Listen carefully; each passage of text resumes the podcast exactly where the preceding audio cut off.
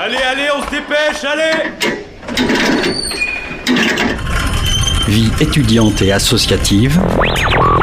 c'est la grande voile Écologie. Il y a pas de voile, abruti Politique, culture et société. Immersion dans 10 secondes Et parfois un soupçon de sport.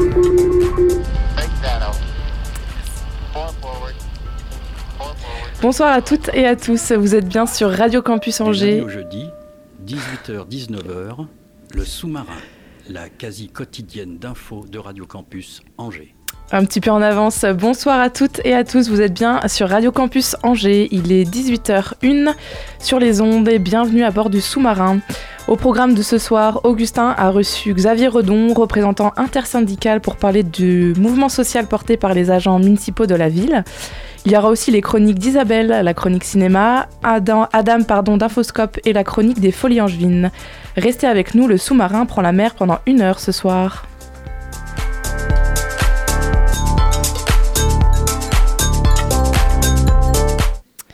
Avant toute chose, euh, le CC CCAS, donc le Centre communal d'action sociale d'Angers, a lancé un dispositif de mixité entre les générations.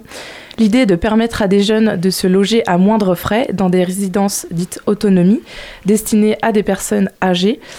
Euh, si ces jeunes payent un loyer moins cher, ils doivent en retour rendre des services aux résidents. Pour en parler ce soir, j'accueille à notre micro Madame Christelle Lardeux, coiffard, adjointe aux, solidarités actives et aux droits des femmes et présidente euh, déléguée du CCAS. Bonsoir. Bonsoir. Également avec nous, Madame Caroline Chazal, et non pas Claire Chazal, on avait fait la confusion tout à l'heure, euh, directrice de l'espace senior Centre-Est. Bonsoir. Bonsoir. Alors, Angers est une ville euh, étudiante, il y a plus de 26 000 euh, étudiants euh, sur Angers. Elle fait partie des villes fortement touchées aussi par la crise du logement. Beaucoup d'étudiants et se retrouvent dans la galère alors même que la rentrée universitaire a, commencé. Ils- sont peut-être obligés de faire des allers-retours entre leur domicile parental et leur lieu universitaire, de loger chez des connaissances en attendant, d'aller même à l'hôtel ou de rester dans, leur voiture. Avant de savoir comment le, dispositif de mixité a été mis en place, pour que ce soit plus clair pour nos auditeurs et auditrices, pourriez-vous nous expliquer l'intérêt de ces résidences autonomie Alors, ces résidences autonomie, elles accueillent euh, des personnes seniors. C'est l'objet euh, qui euh, sont autonomes, donc qui, ont, qui sont valides, qui ont peu besoin en fait d'intervention et qui souhaitent ne plus habiter chez eux pour des raisons d'isolement. D'une part, donc c'est vrai que ce sont des lieux collectifs où ils retrouvent d'autres seniors et avec qui ils peuvent partager des moments de vie, et aussi des fois pour euh, des questions de sécurité. Si jamais il leur arrivait quelque chose, il faut savoir que dans nos résidences autonomie, nous avons du personnel qui est présent 24 heures sur 24. Est-ce que vous voulez ajouter quelque chose euh? Non, tout était euh, très très clair. Alors pourquoi est-ce que euh, ce dispositif a été mis en place? Est-ce que, j'en parlais juste avant, est-ce que c'est à cause de l'urgence liée au logement, euh, au fait que ça s'aggrave d'année en année, ou bien c'était une réflexion que vous aviez déjà en amont euh, depuis un certain temps? En fait, ça existe déjà depuis euh, quelques années, puisque euh, dès 2007, nos résidences autonomie, deux, euh, Grégoire Bordillon et, Bellefontaine ensuite, ont accueilli au sein de leurs établissements des étudiants ou des jeunes travailleurs. C'est quelque chose qui était porté par les projets des résidences d'avoir une mixité et un apport intergénérationnel à l'intérieur des résidences. Il est vrai que euh, au moment euh, de la crise, euh, on va dire du logement étudiant, c'est une réflexion qu'on a eue. Mais l'autre point également, c'est que nos résidences autonomie en septembre avaient moins de candidats. Donc nous avions des logements disponibles. Et euh, au lieu que ces logements soient vides, eh euh, on a euh, imaginé d'étendre ce dispositif pour permettre eh cette, rencontre entre l'offre et la demande. Madame Chazal Euh, on était aussi euh, dans, une autorisation en fait hein, que nous donnent nos tutelles. hein. Le conseil euh, départemental nous permet en fait d'accueillir à peu près 15% euh, d'autres publics que du public senior, que ce soit des étudiants ou des jeunes travailleurs. Et donc voilà, c'est à cette occasion que ça avait été initié en tout cas sur Bordillon dans un premier temps en, en 2016, puisque à l'occasion, voilà, on avait un logement qui n'était pas accessible aux personnes âgées, un ancien appartement de de directeur. Et du coup, voilà, ça a été mis en place au niveau d'une colocation où bah, voilà, finalement des, étudiants qui ne se connaissent pas cohabitent au sein d'un logement. Et, et, voilà, on a eu quand même plutôt de belles surprises et de belles rencontres avec, avec les résidents. Comment rendre cette idée de mixité attractive auprès des jeunes Parce qu'il y a tout de même des conditions à respecter. Euh, par exemple, on ne peut pas héberger quelqu'un chez soi. Euh, si on accueille des visiteurs, il faut qu'ils soient repartis avant 22 heures. Euh, il y a aussi un minimum de temps à passer avec les résidents résidentes. Quand on est jeune, on a, cette envie de liberté, de moins de contraintes. Justement, comment on, on peut voir cette solution comme une, enfin, pas comme une contrainte? Alors, ça peut être une contrainte ou un avantage. Là, sur euh, une des résidences qui accueille euh, actuellement là, des, euh, des, jeunes, ne sont pas d'ailleurs des étudiants, ce sont des volontaires qui viennent d'Arménie. le souhait était, d'un point de vue culturel aussi, que de pouvoir se retrouver dans un lieu sécurisé. On ne connaît pas le pays, on est auprès d'un public âgé, culturellement, euh, ils vivent en proximité. Euh, enfin voilà, les, étudiantes me disaient qu'elles vivaient en proximité de leurs grands-parents et donc que c'était une force pour elles.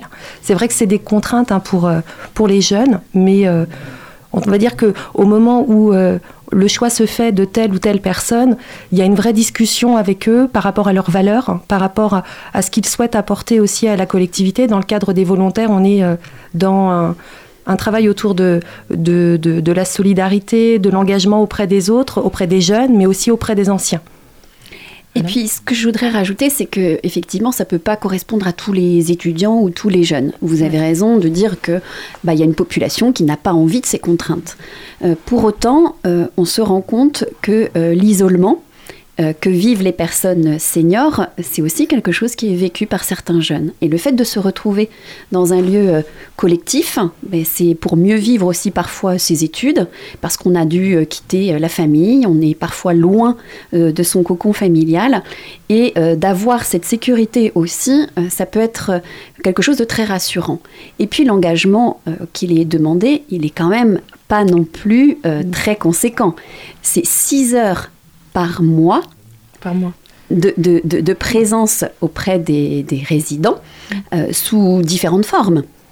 Et puis, euh, c'est euh, également pouvoir s'engager dans une, on va dire, dans une relation, quand il y a quelque chose qui se passe aussi avec un résident, où on partage des envies communes, et, et, ça, c'est aussi mettre à disposition ses propres compétences d'étudiant au, au service des seniors. Alors oui, justement, euh, dans un article de, Ouest France, euh, il évoquait pardon, euh, la résidence Bellefontaine et le fait que ces deux étudiants, c'est Mohamed et Laura, si je ne me trompe pas, étaient plutôt enthousiastes. Est-ce que vous avez des retours des personnes âgées? Alors c'est quelque chose qui a été attendu par les résidents. D'ailleurs, quand ils sont arrivés au mois d'octobre l'année dernière et que on les a laissés s'installer avant, de mettre en place euh, des temps d'activité. On avait les, résidents qui nous demandaient alors c'est quand? Et mm. quand est-ce qu'on va les voir? Ils avaient hâte. Ils avaient hâte en effet voilà que de pouvoir partager euh, avec eux. Et puis après voilà ça s'est fait au fil de l'eau. Alors une des problématiques hein, que qu'on rencontre avec euh, avec les seniors, c'est la mobilité. Et, et, du coup, voilà, une des premières actions qui a été proposée, c'était d'accompagner les seniors en sécurité au marché. Et euh, ben voilà, c'est des moments euh, simples.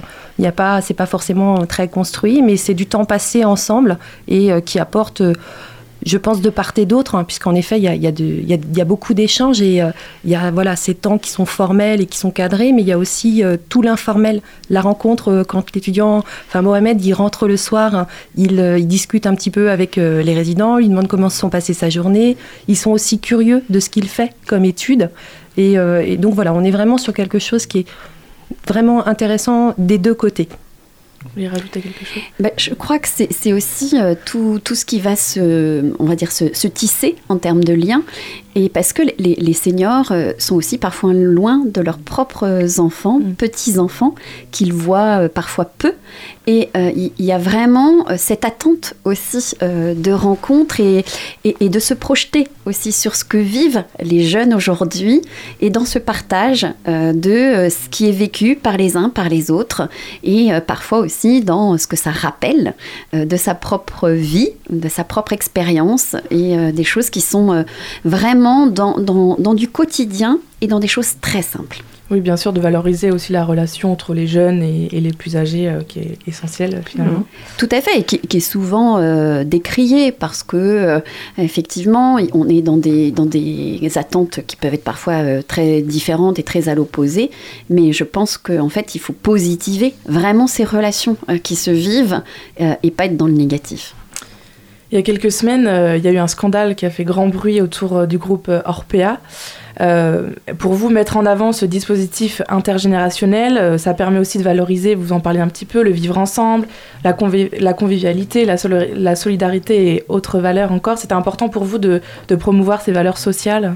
Bien sûr, et c'est important de promouvoir aussi le vieillissement positif dans quelque chose qui, que chacun peut-être parfois redoute. Parce que euh, vieillir, ça veut dire euh, avancer en âge, être moins autonome, plus dépendant, euh, etc.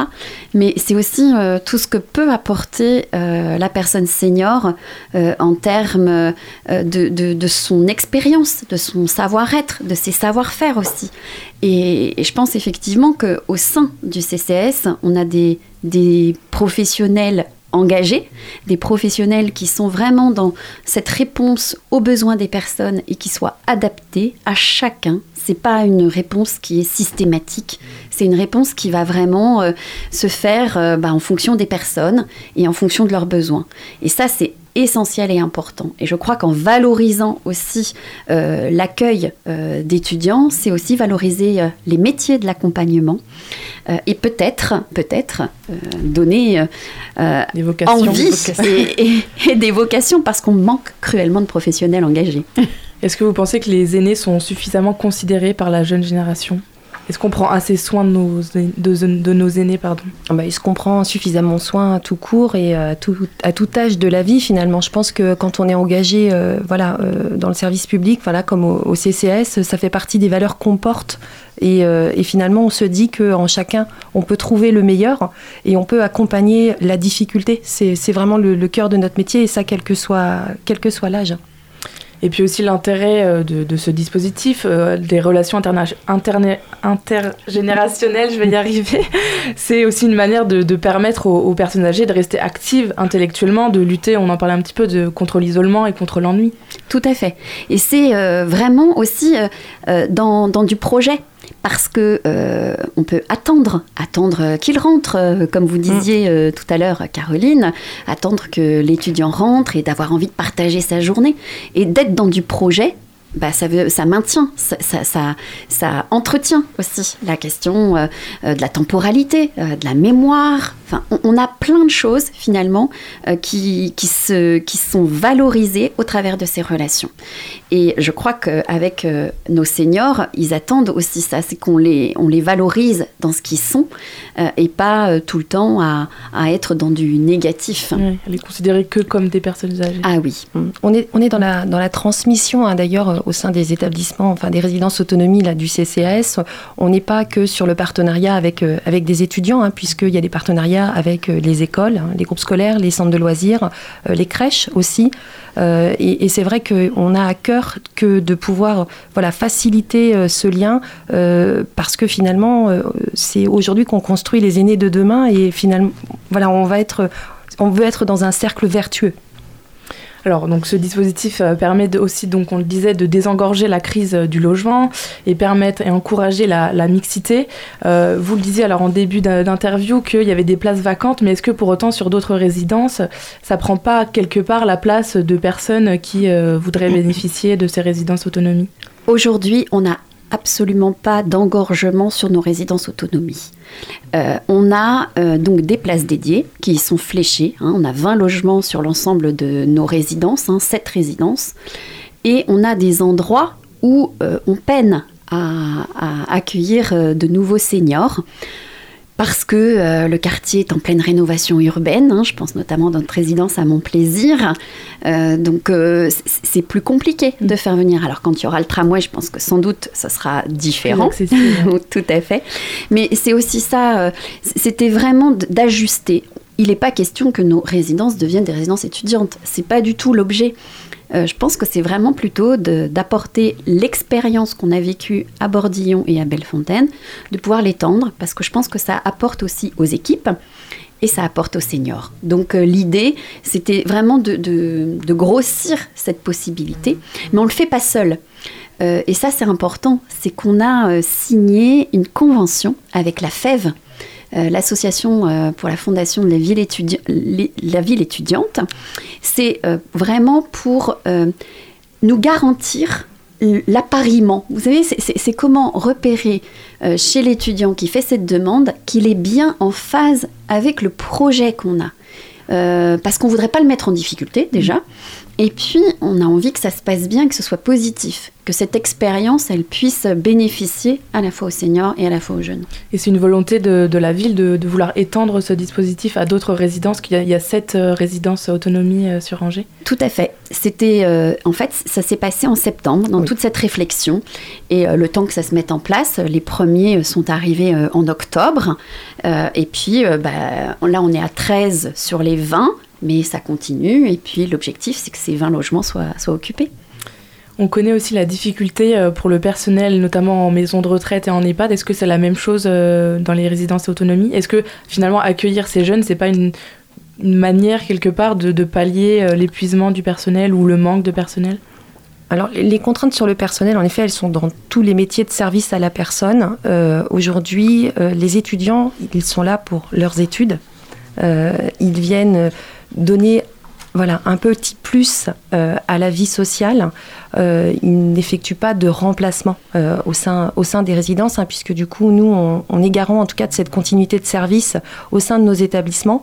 Donc voilà, quand ils viennent, on les sollicite, on leur propose de venir. On va avoir, nous, les, les repas de Noël là, sur l'ensemble des résidences. On les a invités à participer au moment mais, mais, vraiment en tant qu'invité et, euh, et, pour se faire connaître aussi auprès, auprès des résidents qui ne les connaîtraient pas. Mm. Euh, mais on n'est pas en effet sur, euh, sur cette démarche voilà, de, de remplacer des professionnels. Pour le mot de la fin, madame ah non, je pense que c'est pas du tout pour avoir euh, de, de, de, la comment dire du, personnel en plus. Hein. C'est pas du tout dans cette dynamique là. Je crois que il faut pas se faut pas se méprendre, il faut pas se tromper. Euh, c'est vraiment dans ce projet de partage, euh, d'expérience, du vivre ensemble. Et euh, voilà, c'est tout ce qu'on souhaite pour euh, pour nos seniors. Parce que demain, on en sera. Oui, on passera par là, effectivement. Merci beaucoup à toutes les deux d'être venues ce soir sur les ondes de 203 FM. Merci. Merci. Tout de suite, une pause musicale.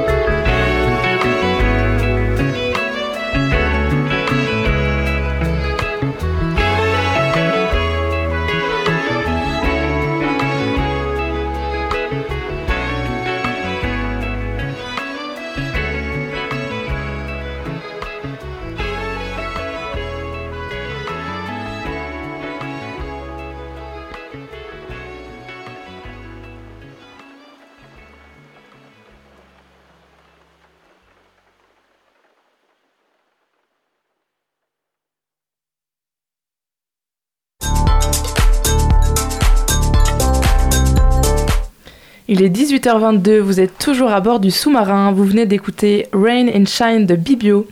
Allez, tout de suite, on retrouve la chronique ciné d'Isabelle. Salut Isabelle. Bonsoir Alice. Ciné Légende poursuit sa programmation alors Oui, euh, euh, avant-hier, euh, on a programmé Captain Fantastic au 400 coups. Un vrai succès, un salle comble, on était ravis. Et là, Ciné Légende propose une conférence sur l'adolescence, âge, temps et cruauté. Alors, je sais que tu es fan de Podane. Exactement. et ou alors, si vous êtes fan de Harry Potter aussi ou de Blanche-Neige, eh bien, vous pouvez venir écouter Geoffrey Ratoui qui est un historien et qui euh, viendra évoquer le passage de l'adolescence à l'âge adulte, mais avec l'angle des contes et légendes. Et c'est demain à 18h30 à l'Institut municipal. En plein dans le Zoom, c'est dommage. c'est vrai. Euh, est-ce qu'il y a un autre événement la semaine prochaine? Oui, c'est la suite et, la, fin de, ce cycle avec la projection d'un documentaire qui s'appelle Être et devenir de Clara Bellard. Et c'est un titre qui renvoie au document euh, être et avoir, en tout cas juste le titre, parce qu'autrement il s'agit d'un autre mode d'éducation, ça n'a rien à voir, puisqu'il s'agit de faire la classe à la maison. Et euh, c'est vu au travers de témoignages de parents euh, qui ont été recueillis dans plusieurs pays. Et le documentaire est suivi d'un débat, parce que forcément, il va y avoir débat hein, autour de cette question, avec euh, Richard Lescure. Et c'est à Luco, à l'Amphibédouel, à 18h30. Un coup de griffe, euh, ça te ressemble pas trop, Isabelle? C'est vrai, il ne faut pas être toujours gentil. Hein. Euh, alors oui, pour moi, c'est une vraie déception. C'est Couleur de l'incendie la suite d'Au revoir là-haut. Pourtant, le réalisateur qui est Clovis Cornillac, il a mis le paquet. Euh, une production de luxe, un casting de rêve, de choix, une musique omniprésente, mais il n'empêche, hein, les péripéties euh, boursières de Madeleine Péricourt tournent aussi à des blagues pour le spectateur, ce qui est embêtant. Les blagues sont lourdes et répétitives, les femmes sont montrées comme des nunuches ou des aguicheuses, tu vois, ça ne va pas du tout, Alice. pas vraiment. Et le film ne dit rien d'intéressant sur son temps, hein, c'est-à-dire les années 30. Et qu'en pense Pierre Lemaître, euh, l'auteur du roman? Bah, Je pense qu'il est obligé d'en penser que du bien, parce que c'est lui qui a signé l'adaptation, les dialogues ah et, et, le scénario. Alors, le pauvre Clovis euh, Cornillac, là-dedans, bah, il a pas su, euh, il s'est pris les pieds dans le tapis, hein, il n'a pas su faire comme Albert Dupontel, euh, c'est-à-dire il n'a pas réussi à en faire une épopée flamboyante. Alors c'est dommage, mais pour vous faire votre propre opinion, euh, le film est toujours au 400 coups, au Gaumont et puis à Cinéville. Est-ce qu'à part ce film, tu as d'autres recommandations de la semaine? Oui, la semaine de cinéma de langue anglaise. C'est 11 films qui sont programmés au 400 coups. Euh, moi, ce que je pourrais recommander, c'est dans cette sélection, c'est le classique et magnifique euh, Messager de Joseph Losey qui avait eu la Palme d'Or en 1971. Et puis euh, Pride de Matthew Warkus qui est un film sur le soutien aux, mineurs grévistes sous le gouvernement euh, Thatcher. Mm. Et euh, ce soutien euh, est, mené par un groupe d'activistes gays et lesbiens. Et c'est donc cette rencontre entre deux communautés que tout oppose et qui vont s'unir pour la même cause. Et ça, c'est au, 400 coups demain, jeudi à 17h15, un quart d'heure avant l'émission. Un quart d'heure avant l'émission. Et pour finir, tu voulais nous parler de Quentin Dupieux. Oui, parce que c'est un cinéaste que j'aime beaucoup. je suis fan. Il est, c'est un cinéaste, un cinéaste à part. Il est décalé, inventif, cruel et enfantin. Ça peut même aller ensemble, un cruel et enfantin, la preuve. C'est aussi un hyperactif parce qu'il a fait, euh, il va faire trois films en 2022. Hein, ah Pas mal. Et on se souvient, peut-être que tu t'en souviens du film qui s'appelait Le Dain avec euh, Jean euh, Dujardin qui était vêtu de sa veste fétiche en daim avec des franges façon David Croquette, tu vois, je sais pas si tu imagines. Et donc il était un peu en ange exterminateur là. Et là, ça promet encore avec euh, Fumée fait tousser, déjà rien que le titre. Eh hein. Donc c'est une espèce d'objet absurdo non, non identifiable une parodie de science-fiction et de série avec un casting d'acteurs qu'on adore. Enfin, moi j'adore Anis Desmoutiers, Alain Chabat, Gilles Lelouch, Blanche Gardin, Vincent Lacoste, du beau monde. Du beau monde. Alors il paraît qu'on rit beaucoup et c'est à voir euh, dans tous les cinémas de la ville, hein, les Cassancous, euh, Gaumont et puis Cinéville. Bah, écoute, fumer c'est fait tousser, certains de mes collègues devraient... Euh, Retenir ça. D'ailleurs, il y en a pas mal qui toussent, j'ai remarqué. Mais oui, Peut-être on se qu'ils demande fument. pourquoi. Merci Isabelle, à la semaine prochaine. À la semaine prochaine, Alice.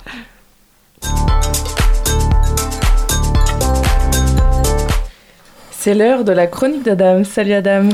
Tu sais que tu m'as appelé Adam tout à l'heure quand même. Ouais, j'ai un peu bugué. Désolée. Ouais, punaise. ça va bien? Ça va et toi? Oui, ça va, ça va. Alors, t'es étrangement de bonne humeur ce soir, ce qui cache forcément quelque chose de louche. On a gagné Ouais Euh, mais qui a gagné en fait Bah le Maroc contre les Belges 2-0, road to the 8ème les amis Mais Adam, t'as déjà fait une chronique dessus. On avait dit qu'on boycottait la Coupe du Monde. Ah, Ça tombe bien, parce que ma chronique traite d'un sujet tout à fait journalistique. En fait, euh, en même temps, c'est mon boulot. Hein. Vous savez, hier, vous deviez inviter un agent municipal, danger, actuellement en lutte. Même qu'Hugo, il m'avait appelé, en panique, en mode Adam, je t'en supplie, file-moi un numéro. Tout le monde sait que c'est toi qui traite le mieux l'actualité sociale sur Angers. Ouais, on l'a eu ce soir. Ah oui, bon bah voilà. T'as le seum en fait. C'est la chose que tu partages le mieux avec les Belges. Malheureusement, moi, j'ai que des bonnes ondes à partager. tu t'y attendais pas, hein, celle-là, hein Vous avez vraiment de la chance qu'on soit copains. Parce que j'ai quand même couvert l'événement en pensant faire ma chronique chez vous. Ça vaut bien un instant promo que je vais me faire moi-même pour rappeler les auditeurs de soutenir les travaux d'Infoscope, Infoscope Production sur YouTube. Vous pourrez trouver directement la prise de parole de l'intersyndicale après sa rencontre avec le maire, Jean-Claude Vergère, en marge du dernier conseil municipal en date, le 28 novembre, lundi dernier. Cette rencontre était d'ailleurs un peu inespérée, parce que monsieur le maire reprochait quand même au syndicat de jouer aux opportunistes, en foutant le boxon à une semaine du début des élections professionnelles. On va voir ce que répond Rodolphe Bouclé, secrétaire adjoint du syndicat EFO Territoriaux Angers.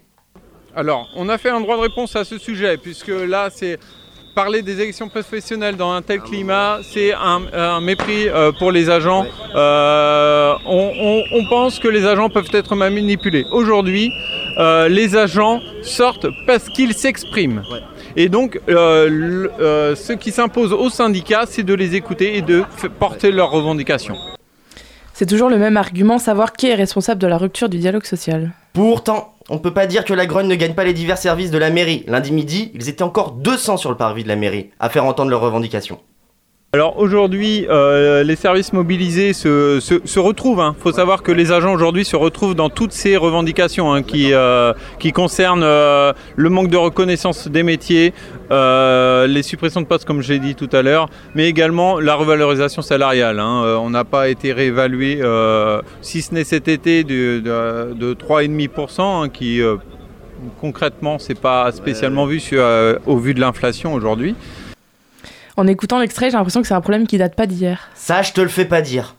Moi, je me rappelle, il y a longtemps, pendant mes années étudiantes, jadis, je devais bosser en tant qu'animateur en école primaire. Et mon employeur, devine pas qui c'était. Bah, la mairie, mon bon. Et à l'époque, déjà, on n'était pas très bien traités. On n'était pas assez bien payés. Moi, par exemple, je n'avais pas assez d'heures sur mon contrat pour bénéficier des allocations chômage. C'est-à-dire que je cotisais, normal, je suis un salarié hein, après tout, mais je ne recevais rien en retour. Bah sympa la solidarité collective. Ah, ce qu'il y a de plus sympa, c'est les syndicats. Alors je sais qu'ils font peur en manif, mais quand t'as un problème au boulot, t'es souvent content de voir José ou Mariam, qui se sont levés une heure plus tôt que toi pour défendre les collègues. Je terminerai ma chronique avec une citation sur cette fameuse phrase de Georges Siguet, Segui. Il s'agit pas de s'indigner, il faut savoir s'engager. Sur ce, topette et rendez-vous huitième de finale les amis, même en quart Allez les, allez les Marocains Merci Adam. Merci à vous Depuis le 14 novembre, les agents municipaux de la ville d'Angers, notamment les agents des parcs et jardins et les agents de surveillance de la voie publique, euh, ont entamé un mouvement social. Xavier Redon, bonsoir. Bonsoir. Vous êtes représentant de l'Alliance intersyndicale et membre de Force ouvrière. Vous revendiquez notamment une hausse des salaires, mais aussi vous dénoncez euh, vos conditions de travail. Ce lundi 28, vous avez manifesté pour la quatrième fois depuis le début de ce mouvement devant le parvis de la mairie, euh, en préambule du, conseil municipal. Vous avez obtenu une entrevue avec le maire avant ce, conseil municipal. Vous avez aussi récolté une charge de la part de la police nationale et des lacrymos. Euh, C'est quoi votre bilan de cette journée? Alors, avant de revenir, euh, donc bonsoir, hein, avant de revenir à la, effectivement à ce bilan, je pense qu'il est important de revenir aussi à la, à la genèse hein, de cette mobilisation. hein. parce qu'on a tendance à entendre euh, de la part de la collectivité que nous sommes dans une posture électoraliste. Mm. Ce que je tiens à démentir euh, ce soir à travers votre radio, c'est qu'effectivement, ce sont des sujets de long cours. Certes, il y a les élections professionnelles de 2022 qui s'ouvrent là pro- prochainement. Mm. Mais les sujets qu'on a portés, euh, d'une part à travers les ASVP, d'autre part avec la direction euh, des parcs et jardins, ce sont des sujets que l'on traite euh, à minima. hein. Pour l'un depuis euh, 2018 et pour l'autre depuis 2017. Voilà. Vous le traitiez de quelle manière euh, Eh ben, on a utilisé pour notre part hein, tous les canaux du dialogue social dont on avait euh, effectivement, euh, dont on était à disposition euh, des, représentants syndicaux dont, je fais partie, que ce soit des courriers, que ce soit des comités techniques, des réunions de dialogue social, pour déjà évoquer ces thématiques. Donc ça ne sort pas du chapeau. C'est pas parce qu'on est en élection et sur cette année que effectivement les sujets ont ressurgi. Certes, ça a peut-être mis en exergue au vu de la situation Oui. euh, économique et sociale. ça, ça a explosé cette problématique de la hausse des salaires en lien avec l'inflation. Euh, mais pourquoi vous vous y êtes pris euh, Vous avez commencé ces manifs euh, en novembre? Alors oui, le contexte effectivement donc a mis en exergue ces, ces thématiques. Oui, l'inflation à près de 8% aujourd'hui en fait qu'aujourd'hui il y a des agents euh, que l'on rencontre au quotidien. Il, il est bon de le souligner. hein. Mm. Euh, on a pour habitude de rencontrer ces agents lors de réunions d'information, de partager, d'échanger avec eux. Et là, du fait du contexte, oui, ça fait ressortir effectivement ces, ces thématiques. Et euh, les agents, nous, nous appelons effectivement le fait que ce sont les agents hein, qui se servent de l'outil syndical qui On sont fait, venus vous demander qui de, sont venus de nous demander porter vos voix. de porter nos voix et de, de manière un peu plus insistante auprès de la collectivité. Alors du coup, j'aimerais bien qu'on revienne sur cette journée du lundi 28. Euh, donc encore une fois, je répète, euh, les- une manifestation et euh, une entrevue à 17h euh, avec Monsieur Vercher en, en- en préambule de, de, de la... Je vais y arriver. De, du conseil municipal. Qu'est-ce que vous pensez de cette journée? Ça a quoi été votre, ça a été quoi le bilan? Eh ben, il, il a fallu, alors euh, on, on se renvoyait la balle hein, apparemment à travers les journaux, euh, il a fallu qu'on refasse une demande plus ou moins officielle d'entrevue, alors que je rappelle qu'on est sous le coup d'un préavis Hmm. qui a été déposé euh, donc euh, récemment, Préavis de grève de préavis de grève, hein, euh, pour l'ensemble des personnels territoriaux. Il a fallu qu'on redemande, qu'on ressollicite euh, M. Vercher. Euh, donc c'est passé aussi par la mobilisation du midi, avec euh, sur le tramway, effectivement, un débordement sur le tramway. Euh, et donc à l'issue, euh, dans l'après-midi, euh, on a de nouveau ressollicité. C'est à ce moment-là qu'on a eu une réponse sans fin de Monsieur le maire pour nous proposer donc de nous rencontrer à 17h, avant le conseil municipal. pendant, pendant les manifestations, vous étiez sur les voies du tram et euh, vous avez euh, été gazé euh, par euh, la, la police nationale. Euh, comment vous l'avez vécu cet affrontement et cette réponse politique? Eh ben, je, je dois vous avouer que ça a été, euh, enfin, c'est inadmissible. À aucun moment, je dis bien à aucun moment, euh, les agents comme les organisations syndicales n'ont provoqué les forces de l'ordre. On s'y attendait effectivement d'une intervention euh, à la fois de la préfecture et à travers les forces de l'ordre pour qu'on puisse être euh, délogé. On en avait discuté avec les représentants des, forces de l'ordre notamment, hein, qu'on puisse être délogé du tram naturellement. Hmm. Ils nous ont même laissé suffisamment de temps pour s'exprimer, pour effectivement continuer un petit peu à, manifester. Oui, c'était organisé que vous soyez sur les lignes pendant quelques temps. Tout, tout- euh, tout à fait, oui. Spontanément, les agents se sont, se sont, euh, se sont, euh, ont été sur la, sur la ligne de tram pour euh, passer sur une autre modalité d'action, on va dire, que de rester sur le parvis. Donc on a vu euh, arriver les forces de l'ordre. Mais encore une fois, à aucun moment on les a provoqués. Donc on n'a pas compris que, alors qu'on nous donne euh, effectivement euh, l'ordre de, de s'en aller, c'était logique. Il y a eu les sommations, naturellement, mais après on, a tiré effectivement deux lacrymos euh, dans notre direction. Et c'est là qu'on a trouvé ça un petit peu euh, incompréhensible et surtout inadmissible de leur part. Et c'est ça la raison de, de votre lettre ouverte qui a été écrite euh, Oui. pour, le- pour le préfet. C'est sorti aujourd'hui d'ailleurs? Donc là, c'est l'Union départementale Force ouvrière euh, en- avec euh, le, l'ensemble, avec effectivement avec l'ensemble des, des syndicats du département euh, qui sont aussi représentés à travers l'intersyndicale hein, à la ville d'Angers, qui ont, dénoncé cette, cette position, cette posture. Et puis euh, j'oublie de dire aussi qu'on a eu aussi des contrôles de papier derrière, euh, d'identité Mmh. et autres. Et ça encore une fois, euh, alors que les agents euh, s'étaient dispersés, euh, c'était à la fin de la manifestation, donc il n'y avait plus lieu de mettre, pardon, de faire du zèle de la part des forces de l'ordre. Hmm. Pour citer Monsieur Vercher, la rencontre euh, qui a eu lieu lundi à 17h était apaisée et constructive. Euh, je reprends les mots euh, qu'il a donnés pour nos, co- nos collègues du, du Courrier de l'Ouest. Il devrait y avoir un, nouveau rendez-vous le, le 15 décembre pour, selon ses dires, entamer les négociations. Donc ça veut dire que ces négociations, elles n'ont toujours pas commencé à cette rencontre de lundi Alors oui, je vous rejoins où effectivement euh, il nous a reçus dans un- on était apaisé, oui, de, notre côté. On n'y est pas allé avec les lacrymos, nous, euh, par contre, effectivement, ça c'est sûr. Donc avec l'intersyndicale et une délégation d'agents, donc nous a reçus. Oui, on a commencé donc à une nouvelle fois, j'ai envie de vous dire, de reporter les revendications. Euh, à ce moment-là, M. Vercher nous a parlé du contexte aussi pour les collectivités, comme quoi c'était aussi euh, difficile, et qu'il attendait avant toute chose les négociations nationales sur les salaires dans la fonction publique.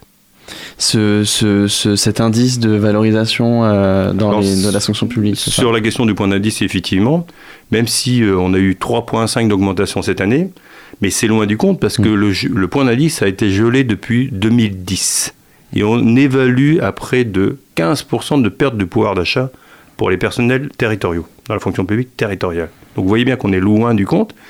Et il est légitime, à mon sens, pour des agents qui aujourd'hui sont au SMIG aussi, quand on voit ce, que, ce qui peut être négocié alors, dans certaines sociétés, entreprises du privé, il est, il est légitime aussi que les agents territoriaux puissent réclamer, en tout cas demander, des augmentations. Alors là, on ne parle pas du point d'indice, on parle effectivement de régime indemnitaire et d'actionner certains, certains leviers comme l'augmentation du chèque déjeuner, qui est aujourd'hui à 6 euros, la revalorisation de la participation euh, à la mutuelle et à la prévalence, voilà. Il y a d'autres leviers aussi Et puis qui le peuvent être 13e actionnés. mois aussi. euh, Et le 13e mois, entre autres aussi. Sur lesquels, effectivement, aujourd'hui, euh, M. Vercher n'a pas répondu, ne nous a pas amené, en tout cas, de proposition, hormis de nous mettre une échéance de, de retour après les élections, Le 15 décembre, c'est ça le 15 décembre. Euh, oui, parce que vous parlez des élections de représentants euh, du personnel qui ont lieu tous les 4 ans. Vous avez parlé de 2018 hein, quand vous avez dit euh, on a commencé les luttes dès 2018 parce que c'était bah, en fait le début de, des mandats des représentants euh, du personnel. Vous avez prévu un nouveau rassemblement demain, le jeudi 1er décembre. c'est en lien aussi avec cette réunion qui s'est déroulée lundi? Oui, tout à fait. On continue, en fait, les, les mobilisations, alors toujours en, en lien avec les agents. hein. C'est les agents qui décident de continuer ou pas à se mobiliser. Donc euh, là, c'est parti de, toujours cette fréquence de, des lundis et jeudis, entre midi et deux. Euh, donc on maintient. Et puis il est important de maintenir cette journée-là pour expliquer, faire un retour aussi aux agents de, de, de ce qu'on a pu vivre à travers cette délégation reçue par M. Vercher euh, lundi soir. Donc on est transparent. On va revenir sur les éléments qu'il a pu nous communiquer. Donc ça va être vraiment un retour de il s'est passé faire- ça lundi, euh, ça va être quoi la suite On, va, on, on déclenche une assemblée générale justement à ce propos pour en parler et décider de- des perspectives à donner ou pas à cette mobilisation. Alors j'aimerais bien qu'on parle de, de- de cette revalorisation des salaires que- qui sont parmi les, les revendications.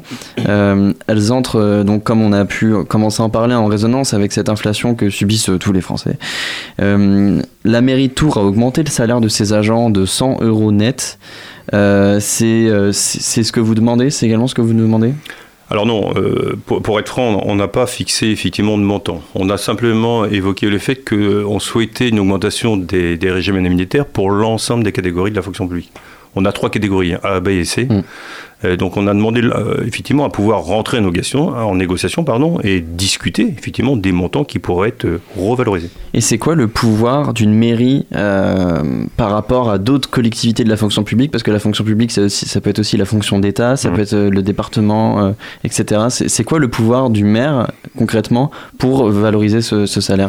Alors, il, il a tout pouvoir hein, sur les questions du régime indemnitaire. Il a tout pouvoir. Ça s'appelle la libre administration des collectivités territoriales. C'est-à-dire que c'est le maire qui peut décider d'attribuer ou non un régime indemnitaire.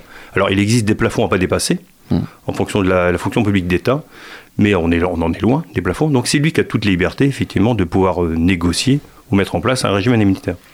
Et d'ailleurs, pourquoi ce petite question euh, vous- On parle de beaucoup des, des agents de, de- des jardins et des, euh, des, euh, et des parcs et des agents de, de la SVP, donc la surveillance de la voie publique. Pourquoi c'est eux qui ont particulièrement C'est parce que c'est eux qui sont venus vous voir pour porter ce discours-là, particulièrement. Oui. Alors, pour les agents de surveillance de la voie publique, c'est majoritairement des femmes. Aujourd'hui, ce qu'elles revendiquent, c'est qu'effectivement, euh, on les empêche aujourd'hui d'accéder au dernier grade de leur catégorie, ce qu'on appelle la catégorie C, du fait d'une classification qui existe au sein de la ville d'Angers, qui les empêche euh, clairement d'accéder à ce dernier grade. Spécifiquement pour les femmes, on Spé- les empêche Non, euh, spécifiquement pour certaines catégories de métiers D'accord. dont font partie les ASVP. Donc vous pouvez bien comprendre effectivement l'incidence, en tout cas les impacts que ça peut avoir au niveau salaire et notamment au niveau pension aussi. Parce qu'en ayant des salaires moindres par rapport à d'autres agents, on a aussi une pension moindre pour ces personnes-là. Et pour la DPJP, c'est à la fois effectivement euh, on est venu par le prisme de l'externalisation. On est venu par le prisme aussi des problèmes de recrutement. Aujourd'hui, certes, on, a- on a- on évoque le même constat avec la collectivité, on a des problèmes de recrutement, d'attractivité. Et ce qu'on met en avant, c'est aussi la question salariale.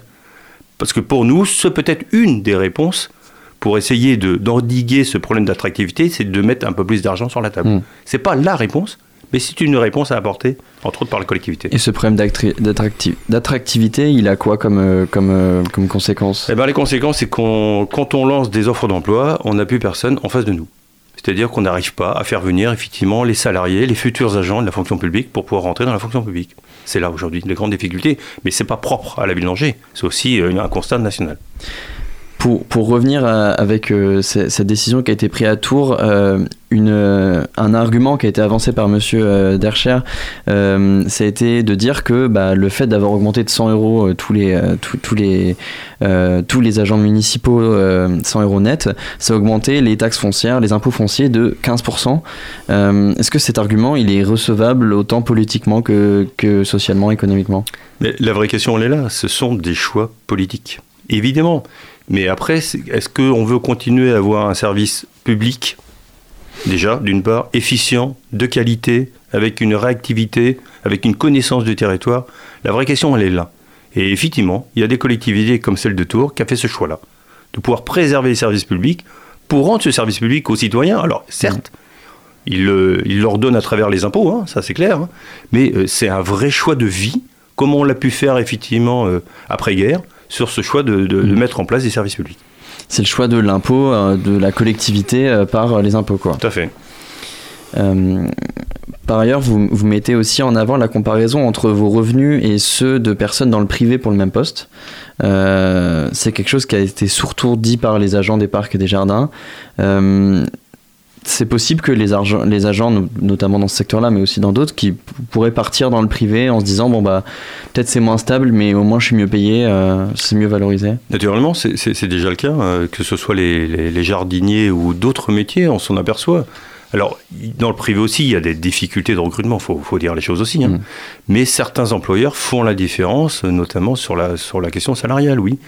Que, que ce soit 200 euros des fois de différence, oui, c'est notoire et ça peut faire la différence sur certains recrutements. Oui, des fois il y a une différence entre 200 à 500 euros de- en- pour le même poste et Tout le, à fait. la, la même, euh, Tout à fait.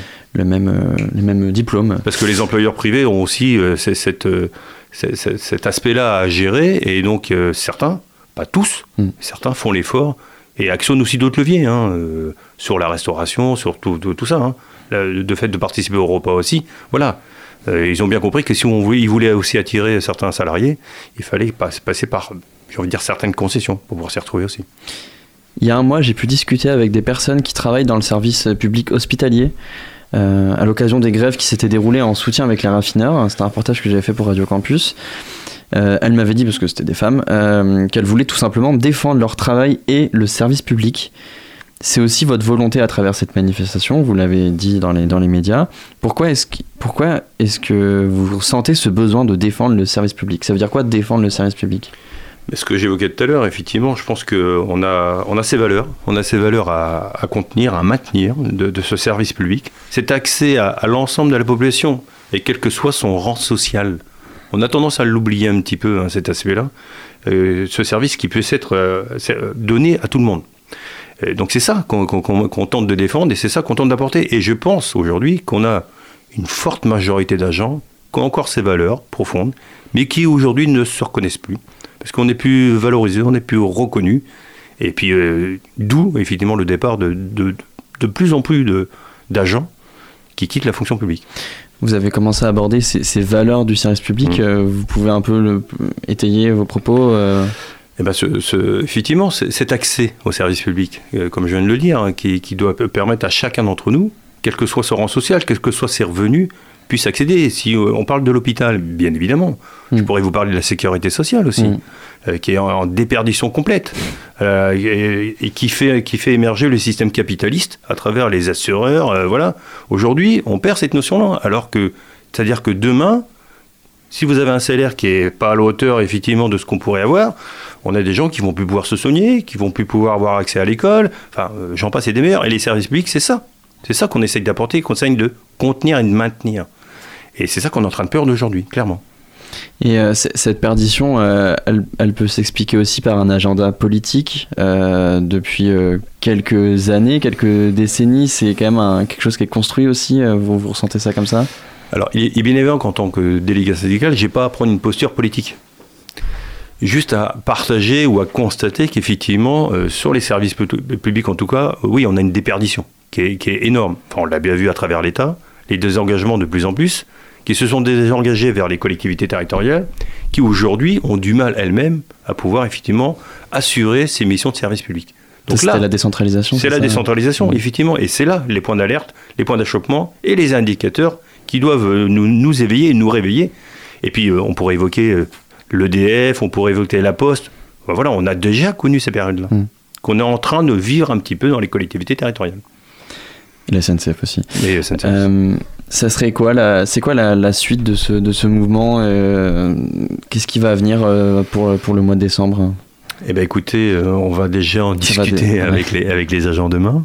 Encore une fois, hein, c'est pas nous qui décidons. Oui, bien sûr. Nous sommes l'outil, nous organisons à la demande des agents. Donc, euh, en fonction de, la discussion de demain avec les agents, on va voir comment on se profile. Soit, effectivement, il y a une reconduction euh, des mobilisations pour euh, maintenir la pression jusqu'au 15 décembre, soit, effectivement, il y aurait une attente de- des agents en disant, bon, on va voir ce que va nous proposer. Voilà, encore une fois, c'est les agents qui décident. Je ne peux pas décider à leur place. Et donc du coup, euh, je, je raborde juste pour la fin ces, ces élections de- des représentants. Quel impact ça pourrait avoir sur euh, ces revendications-là à terme, pour euh, même à l'horizon 2023, janvier, février Qu'est-ce que ça pourrait avoir comme impact? C'est- toujours hein, une question assez délicate parce que on, je pense que ce soit des élections politiques ou professionnelles, on, on voit que les, les taux de participation baissent, effectivement. Donc je pense qu'on en est sans doute responsable aussi hein, de- de- de ce qui se passe. Donc c'est à nous de continuer à faire ce travail de terrain, de, De la culture syndicale aussi. bien sûr, de, de communiquer, d'informer, et puis d'écouter aussi les gens. Je crois que c'est important. Et ça, c'est moi j'y suis très attaché à ce quotidien, à être au plus proche des, des agents. Après, qu'est-ce qui explique le désengagement? Euh, Il y aurait certainement plusieurs euh, Mm. pistes à étudier. hein. Mais on en parle régulièrement, oui. Merci beaucoup Xavier Redon. Euh, vous êtes euh, représentant de l'Alliance intersyndicale et membre de Force ouvrière. Merci beaucoup d'avoir euh, d'avoir abordé ce, ce- ce mouvement social avec nous sur les ondes de Radio Campus. Et, euh, et voilà, merci. Merci à vous.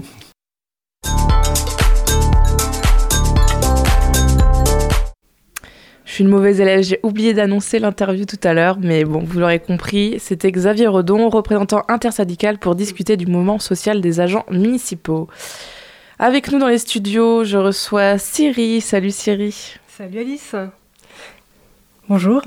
Bonjour tout le monde et j'espère que vous allez bien. Très bien. Alors euh, aujourd'hui on est le 30 novembre et j'aurais pu vous parler de la journée internationale des villes pour la vie, ou plus précisément pour l'abolition de la peine de mort, sujet engagé qui me touche. Mais non, ces derniers temps j'ai déjà trop donné euh, au rayon engagement pour la vie. J'ai j'ai réalisé mon premier achat immobilier avec ma meuf et dernièrement je me suis entendu lui dire chez Leroy Merlin mais à ton avis euh, plutôt vers lounge ou touche végétale pour aller avec le beige nomade? Euh, Je vous avoue ça m'a donné des idées morbides. Donc passons. Euh, et haut les cœurs, Christmas is coming. Et oui. Et oui, quelques semaines pour s'ambiancer et se mettre dans l'esprit de Noël. Mais quelle lourdeur Franchement déjà, tout commence avec cette même question des proches qui revient chaque année. Tu veux quoi pour Noël? Non mais sérieux? Non seulement je dois te trouver un cadeau personnalisé, mais en plus je dois réfléchir au cadeau que tu vas m'offrir par mon intermédiaire. Et je devrais feindre une énorme surprise et une satisfaction ultime entre deux parts de bûche. Non, mais c'est comme organiser son propre anniversaire surprise, quoi. C'est ou s'envoyer une carte de vœux. Euh, on est d'accord, euh, c'est la mort du fun. Euh, manquerait plus que j'emballe moi-même mon cadeau. Bon, euh, j'essaie quand même d'orienter mes proches vers des cadeaux utiles, euh, éphémères, euh, non matériels, comme des spectacles aux folies angevines, par exemple. Oui, ça tombe bien. Et cette année, je vais demander quelque chose d'un peu fou, tu vois, une carte cadeau luxe et bien-être du genre duo tranquillité, gaz, électricité. C'est plutôt utile en vrai, et pour le coup, il y a vraiment moyen que ce soit éphémère. Heureusement, heureusement, pour pallier au manque de surprises, on peut toujours compter sur le fameux Secret Santa. D'ailleurs, j'en ai un ce week-end avec ma bande de copines. Euh, petit rappel du principe, euh, vous tirez au sort une personne du groupe et vous devez lui dégoter un cadeau dans un budget limité. Alors, j'ai toujours mes bonnes intentions, faire des petits biscuits sains avec des bocaux de récup et une jolie petite carte manuscrite euh, à l'encre végétale de betterave. La réalité, c'est que je vais sûrement finir dans un magasin à acheter et chercher une connerie à moins de 10 euros. Tout ça pour provoquer un peu de folie et euh, recevoir le prix de l'objet le plus euh, pourri, quoi. Ça n'a aucun sens de faire ça. En fait, il suffirait juste que j'aille à la soirée avec le pull spécial raclette que je porte aujourd'hui. Euh, bref, c'est comme ça qu'hier, je suis tombée sur un calendrier de l'Avent complètement inédit, nonchalamment calé entre les mignons, pas de patrouille et mon petit poney. Dessus, trois meufs au gros sein, presque habillées, en mode mère maquerelle, plus que Noël. Euh, et évidemment, chacune avec son petit sucre d'orge subtilement placé. On aurait dit la jaquette d'un euh, vieux porno de Noël, quoi. 1,90€. Bah, du coup, euh, bah, je, je l'ai pris. hein. Et voilà, exit toutes mes considérations éco-responsables et féministes. S'il y a bien une période où j'ai peur que ma facette consommatrice beauf pointe le bout de son nez, c'est bien les fêtes de fin d'année. Mais bon, je ne désespère pas de réussir un jour à fêter Noël de manière responsable tout court. Euh, D'ailleurs, euh, on ne demanderait pas à Béchu de plancher sur un calendrier de l'Avent euh, qui serait envoyé chaque année aux Français. Dedans, par exemple, on pourrait trouver les vêtements recommandés pour l'hiver. Un petit col roulé pour le 1er décembre et une doudoune en rap dès le 2. Franchement, ça fait toujours plaisir dans l'attente de la carte cadeau énergie. Après, c'est pas dit que d'ici quelques années, on ne retrouve pas des mini-shorts et des tongs dans les cases de ce calendrier. Et là, à la rigueur, certains visuels seront peut-être un peu plus cohérents. Bon, en attendant les prochaines recommandations du gouvernement, je vous souhaite de bons préparatifs à tous et à toutes. Et je vais de ce pas acheter le papier qui servira à emballer ma carte cadeau. Et joyeux Noël en avance. Merci Siri. Merci à vous.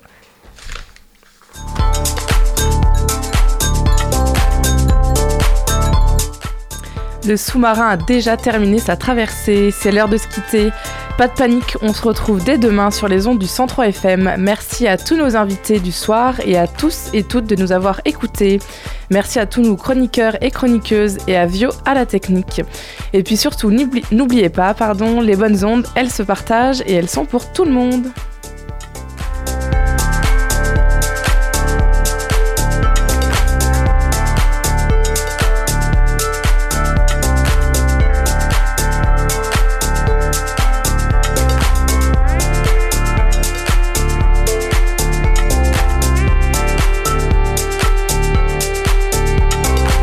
Retrouvez le sous-marin en podcast sur toutes les plateformes et sur le www.radiocampusangers.com.